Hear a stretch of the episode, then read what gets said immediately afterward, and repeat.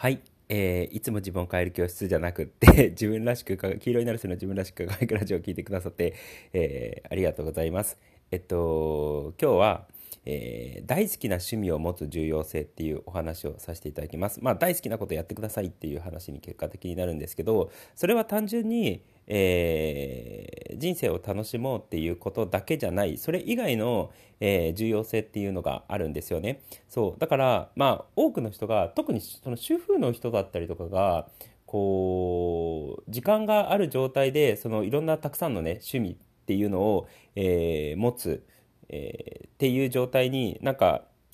してったらえー、もっと人生が豊かになるだろうなっていうことも思ったしもちろん別に主婦専業主婦の方だけじゃなかったとしても、えー、普段働いてる人だったりとか、えー、独立してる人だったりとかが、えー、極力趣味を持つ時間が、えー、あってその趣味を大好きな趣味っていうのを楽しんでいる時間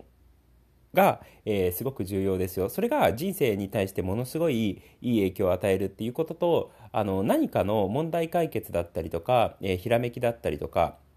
えー、そういうのにもすごく役立つので、えー、大好きな趣味を持ってくださいっていう、えー、話です。で、あの、なんでそういうふうに言えるのかっていうと、まあ、ちょっとその、じゃあ大好きな趣味を持つため、持つことによる、えメリットみたいなのをいくつか話していきますね。で、シンプルに、あのー、いつもこれ僕は YouTube で話してるんですけれども、あの、僕らって、その、例えば男性だったら仕事のこと、まあ、別に女性でもそうなのかも、今はそうなのかもしれないんですけど、仕事のことに、えー、全エネルギーがいってたり、もしくは人間関係のことに全エネルギーがいってたりとか、こう、なんかね、一辺倒になりやすいんですよね。そう。で、ただ、その、人間関係であったとしても仕事のことであったとしても恋愛であったとしても家庭であったとしても健康であったとしても何であったとしてもそうなんですけれども僕らってその一分野の調子が良くなってくると他の分野にもやっぱり影響を与えるんですよね。例えばプライベートが充実してて、えー人間関係が楽しかったりとか趣味が楽しかったりとかするとそのあのいつもワクワクしてられたりだったりとか楽しい気持ちでいられたりだったりとかもしくはその趣味だったりとかプライベートを、えー、充実させることによってその日常っていうのがこう活気立ってくるわけじゃないですか。で楽しい気持ちでいつもいられるのででそういういい精神状態っていうのを作り出していくと、えー、仕事にもいい影響があった,、あのー、あったりだったりとかもしくは他の人間関係でも、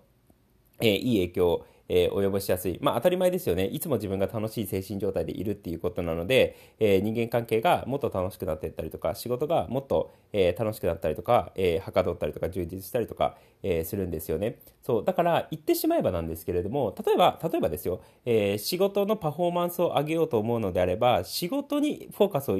行かせても、あの、向かせてもいいんですけれども、えー、例えば健康っていう分野に、えー、意識を向けてみる。で、自分がどんどん健康になっていくっていうことをやっていくと、えー、エネルギーがついてくるわけじゃないですか。パワフルにに日常生活を送れると思うんですよね。で、そうすると、その健康の分野がこう伸びてきたおかげで、えー、自分の仕事の分野がよりはかどったりとか、人間関係が、えー、より楽しくなったりとか、生き生きできるもの、人生全般が、あの、活気立ってくるっていう、えー、相乗効果が生まれるんですよね。そう、だから、その仕事とか恋愛とか家庭とか人間関係とか健康とか、えー、自分の趣味とか精神とか、いろんな分野がある中で、その、人生において重要な、えー、いろんな分野がある中で、一個の分野が上がると、えー、全体もそのいい影響っていうのを受けやすい。逆に言うと、一個の分野が下がると、えー、全体も下がってしまったりとかするわけですよね。そう。ってことは、あの、僕らって、今自分が重要と思っている分野。例えば今仕事が大事だっていうふうに思ってる人がいたとしたらば、したらば、えー、仕事の分野を活性化させるじゃなくって、えー、他の分野を活性化させることによって、えー、仕事にいい影響を与えていくっていう、えー、やり方をしてもいいんですよ。そう、だから、あの、僕なんかだとね、よく YouTube で話してたのが、えー、二十歳の時に 二十歳の時に、えー、ふと彼女欲しいなっていうふうにポッと思ったんですよね。でも別にふわって思っただけでもうすぐ忘れてたんですよ、その後。そう。で、ただ僕は自分のその当時の帽子集めっていう趣味があってもういろんな帽子屋さんに行きまくってた、えー、んですよね。でその趣味を、えー、楽しみながら なんかずっと帽子集めをやってたらその最中に、えー、出会った女の子と、えー、付き合うことになったんですよね。それは趣味の分野を活性化してただけなんですよ、僕にとっては。趣味の分野を楽しくして、趣味の分野を活性化してたらば、恋愛の分野っていうのが、えー、結果的に進んでいってしまったっていうことなんですよね。そう。で、それは、あの、全く関係ない分野を、えー、楽しんでたりとか活性化することによって、えー、他の分野にもいい影響が与えるっていう一番いい例だと思うんですよね。そう。だから、単純に、その、大好きな趣味を持ってたりとか、えー、することによって、で、その分野を活性化させることによって、えー、他の分野が恋愛だったりとか家庭だったりとか、え、健康だったりとか人間あの仕事だったりとかがいい影響を受けますよっていうことなので、あの実は全部が総合的にこう影響し合ってるので、あのお互いに影響し合ってるのでだから趣味の分野を活性化させるだけでも、えー、他の分野にいい影響を与えるっていうことなんですよ。そうだから大好きな趣味を持った方がいいですよっていうことが1個です。であともう1個すごく単純なのが単純にあのー、楽しい時間が増えると思うんですよね。自分の好きなことやってて、えー、好きな趣味を追求しているので、あの、シンプルに自分が幸せでいられる時間だったりとか楽しいなっていうふうに感じられる、えー、時間が増えるので、その人生全体として、こう、幸福度だったりとか幸せ度合いっていうのが上がると思うんですよ。そう。で、だから、まあ、単純な精神的な理由で、えー、楽しい趣味を持ってくださいっていう、えー、ことが2つ目です。で、えー、3つ目は、これが多分一番重要なんじゃないかなっていうのを個人的に思うんですけれども、え、そして今回一番話したかったことなんですけれども、僕らって、あの例えば何かの悩みを解決するとか、え、問題を解決するもしくはいいアイデアをえ生み出していく例えば仕事でこうクリエイティブなアイデアがどうしても必要になってくる時とかって、えー、あったりとかすると思うんですよね。そうとかその人間関係でその特定の問題を解決しようとかっていうのがあったりとかすると思うんですよ。そうただ僕あのこれは YouTube ですごいその問題解決については話してるんですけれども僕らって視野が狭くなってる状態だったりとか視点が低くなっている状態の時ってえー、まあ、見えてる世界っていうのが小さいので解決策っていうのがなかなか見つからないんですよね。あの抽象度っていう言葉で何回も話してきたと思うんですけどでこのポッドキャストでも話したと思うんですけど要は、えー、高い視点に立てば立つほど今地上にいて、えー、上空1万メートルに上がるとものすごい広い、えー、視野でその地球全体を見れるわけじゃないですか思いっきり視野が広がるわけじゃないですかでもあの上空1ミリみたいな そんな人はいないかもしれないんですけど上空1ミリのあの状態にところに、えー、自分の目というか視点があったのであれば床しか見えないわけじゃないですか。床か地面か知らないんですけど地面しか見れないわけじゃないですか。その時の視野ってめちゃくちゃ狭いと思うんですよね。で今のこの例え物理空間の例えみたいに僕らってあの視点が高くなればな高くなるほど視野が広くなって視点が低くなれば低くなるほど視野が狭くなるんですよね。でその視野が狭くなったような状態だと、えー、問題の解決策だったりとかアイデアとかひらめきっていうのが見つけにくいっていうことなんですよ。だからどんな問題であったとしてもえー、必ずその解決方法だったりとか答えっていうのはあるんですよね。そう。ただ僕らっていうのはその精神的に視野が狭くなっているような状態に、えー、なればなるほど、あの、その解決策っていうのがあるのにも見えないような状態なんですよ。で、それを僕は YouTube, あの YouTube の方で、えー、主観性と客観性みたいな話をしたと思うんですよね。主観、人間的、その精神状態が主観的になればなるほど、え、その自分のフィルターを通してものを見てしまうので、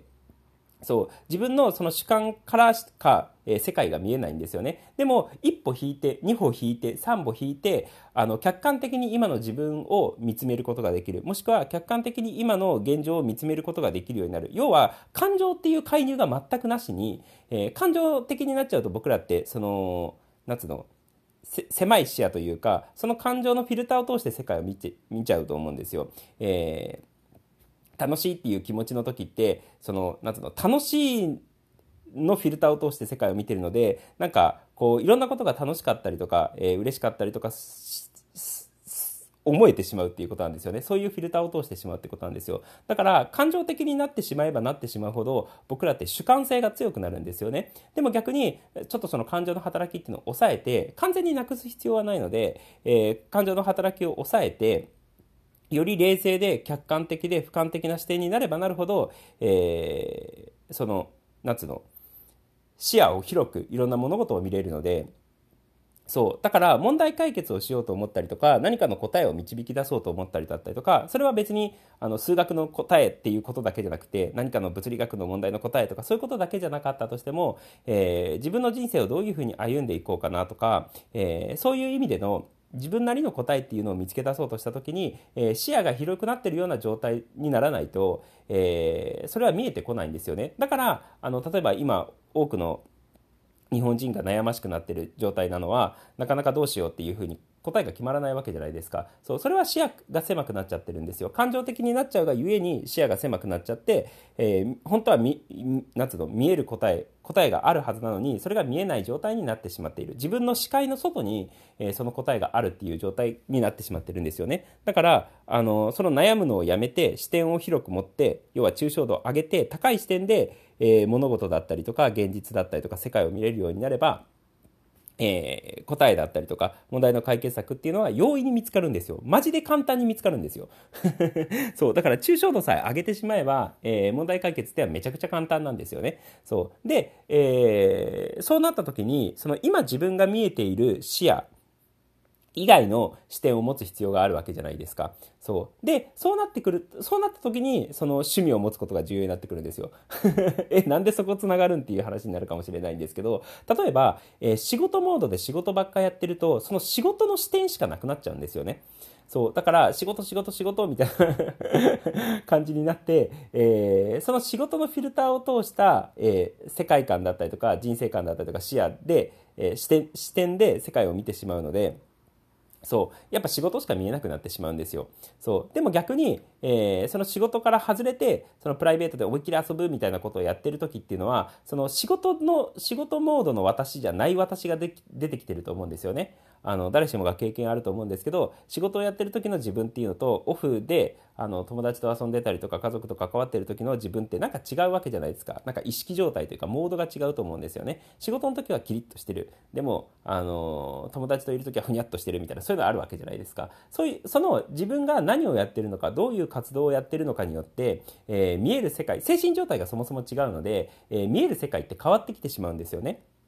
そう。だから、あの誰もが経験してきた例で言うとその仕事をやってる時とプライベートの自分も違うし、えー、小学生の時の自分と中学生の時も違うしその中学生の時の自分と高校生の時も違うしみたいな学生の人格の私っていうのと、えー、その仕事の時の自分の人格も違うしみたいな、えー、同級生と関わってる時の自分っていうのと、え息子娘と関わってる時の自分っていうのもまた違うっていうことなんですよね。そう娘息子と関わってる時はお父さんお母さんの立場になっちゃうわけじゃないですか。そう。でもあの何？その異性とかどあの同じ年代ぐらいの異性とかと関わってると女になったり男になったりとかすると思うんですよね。あら女の私が出てきちゃったみたいな。子供の前だとお母さんの私なのにあの異性と関わってるとあら私の女が出てきちゃったみたいなそういうことがあるわけじゃないですか。そうそれは全然それは自分の意識状態が違うがゆえに、えー、見える世界っていうのが変わってくるんですよね。全然もそのモードみたいなのが変わってくるわけじゃないですか。でその自分の意識状態とかモードが変わってくると、えー、見える感覚っていうのが変わってくるので要はあの狭い視野例えば仕事だったらば仕事の狭い視野で、えー、物事を見てたのが、えー、趣味ををやるようになってその趣味の視点でえー、趣味の視野で世界を見ることができるようになってくるってことなんですよね。だからこれは、あの、さっき言った抽象度を上げて高い視点で全体を見渡すっていうわけじゃないんですけれども、ただその仕事モードから外れて、えー、趣味モードになってる時に、えー、新しい解決策が見つかったりだったりとか、新しい、こう、ひらめきが生まれたりだったりとか、要は見える世界が変わってくるっていうことなので、そう。とにかくこの見える世界が変わるっていうことが問題解決だったりとか自分の人生の新しい方向性を見つけ出す時にすごく重要になってくるんですよ。見えてる世界が変わるっていう感覚です。そう。でその見えてる世界を変えるために、えー、仕事一辺倒とか、えー、子育て一辺倒になるんではなくって、えー、ちゃんとその子供も関係ないし仕事も関係ないような趣味を、え持つ。そうすると全く違う視野で、え僕らは人生だったりとか世界を見ることができるので、えそういうところそういうことをやってる時に、えなんか考えてた、え、問題の答えが見つかったりとか解決策が見つかったりとかしますよつまるところ、え、自分の世界がどんどん広がっていく、え、自分のその視点っていうのがどんどん広がっていくので今まで見てなかった世界観っていうのがどんどん広がっていくのでそうだからそういう意味で、え趣味を持つっていうのは、えすごく重要になるんですよね。そうだから僕も例えばあの学生の時からずっとやってたバンドを、えー、バンド活動をやっててやっぱその最初の時はね、あの家で練習みたいなことだけだったんですけれどもスタジオに行ったりとかライブハウスに行ったりだったりとかするようになってそのいろんなやっぱ他のバンドと関わる機会っていうのが増えてくるんですよね。でそうするとあこんな生き方してる人たちいるんだっていう人にやっぱ出会うんですよ。その趣味の先に。こんな人いるんだとかこんな生き方あるんだっていうちょっとこう目から鱗を、え実感するような人たちに出会ったりとかそういう機会があったりとかするんですよね。それは仕事一辺倒の時だとなかなか見えてこない世界なんですよやっぱり。でもちろん家事一辺倒であったとしてもなかなか見えてこないわけじゃないですか。あの家事子育てをやってたりとかするとそのママ友さんとかの、あの、付き合いみたいなのはあるのかもしれないんですけど、その世界の外っていうのは何もわからない状態になるわけじゃないですか。子育ての世界とか、ママ友さんとの世界以外の世界っていうのが見えなくなってくるので、そうすると視野はやっぱ狭くなってきてしまうんですよね。だからそこから外れて、えー、自分の、あの、他のなんていうの子供だったりとか仕事関係ない、え、プライベートな、え、趣味個人的な趣味を持つことによって新しい視野が広がってきます。新しい世界が広がってきますっていうことなんですよね。そう。だからこれが3つ目の重要性。その大好きな趣味を持つ重要性として、え、視点を変える新しい世界を見るために、え趣味を持ってはいかがですかっていうことなんですよ。そう。だからねあの単純に最初言ったみたいにあの大好きな趣味を持ってるとただ単純にこう嬉しい時間とか楽しい時間が増えるっていう。そうそういう意味でも、えー、すごく重要だし、あの趣味を活性化させることによって仕事だったりとか人間関係だったりとかにもいい影響を与えるで人生全体にいい影響を与える趣味を楽しむことによってね、えー、っていうあの効果もあるんですけれども今回一番伝えたかったのは、えー、趣味をやってってる時っていうのは今まで見えてなかった世界っていうのが広がるので、えー、そういう意味でね大好きな趣味を持っていただいては持っていただいてもいいんじゃないかなっていうふうに、えー、思います。そんな感じです。なのでね、あのー、本当に大好きな趣味を持つことに関しては、えー、いいメリットがいっぱいあるので、えー、ぜひいっぱい楽しんでいっていただければいいかなって、えー、思います。そんな感じです。ということで、えー、今日も黄色になる性の自分らしく輝くラジオを聴いてくださってありがとうございました。じゃあね、ありがとう。またね。